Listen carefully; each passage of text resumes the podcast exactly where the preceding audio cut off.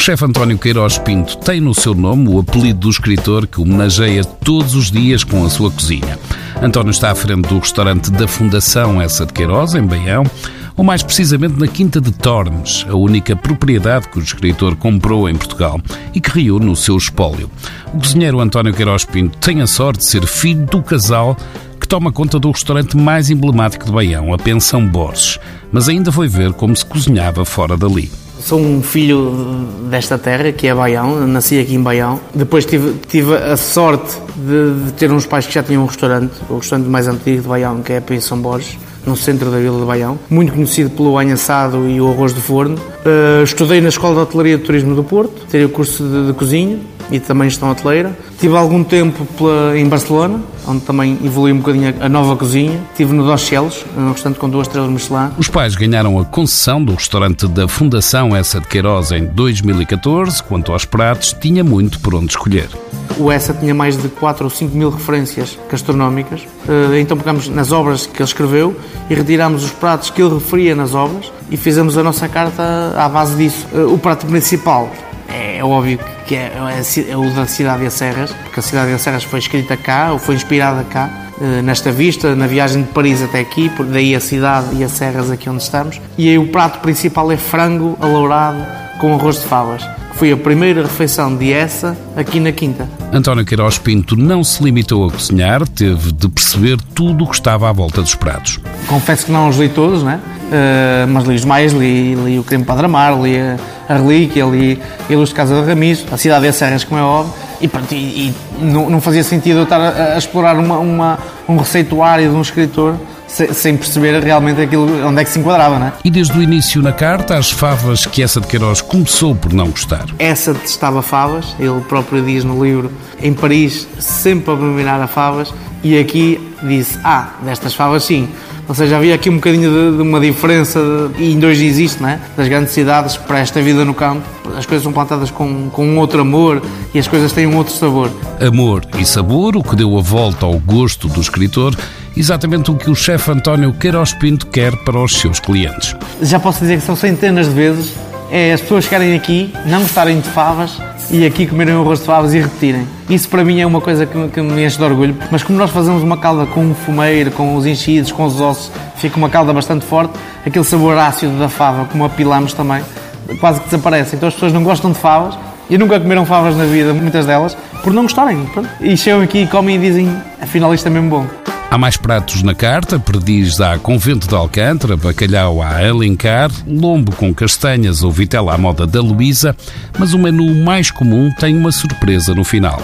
Começamos por, por a canja de galinha, com fígados e moelas, o frango com arroz de favas e de sobremesa temos o creme de água queimada. É uma espécie de um leite de creme, só que é feito com água. Na altura da guerra, quando infelizmente não havia leite para, em casa como temos hoje, as pessoas começaram a fazer receitas com água uma letria com água e neste caso é o creme de água que é um leite creme feito com água.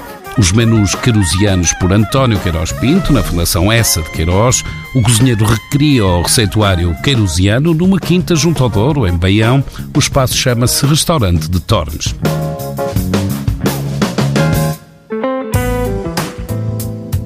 Um dos vinhos de topo da Quinta do Crasto está a ser lançado por estes dias, chama-se Vinha Maria Teresa, um pedaço centenário do Douro, o ano é 2017, e para um dos responsáveis pela Quinta, André Roquete, é um motivo para celebrar. É sempre um vinho icónico para nós, é a vinha mais velha da Quinta do Crasto, a Maria Teresa Correia de Barros era a neta mais velha do meu bisavô e é uma vinha com 4,7 hectares, portanto tem uma dimensão bastante considerável para uma única vinha velha no Douro, onde temos várias castas já identificadas e que de facto dá um vinho excepcional. Um vinho de uma casa juntou os nomes de Roquete e Constantino de Almeida, a Quinta do Crasto está na família há um século. André Roquete esteve em Martin, andou pelas escolas de Londres, mas acabou por aceitar o desafio do pai em 1995.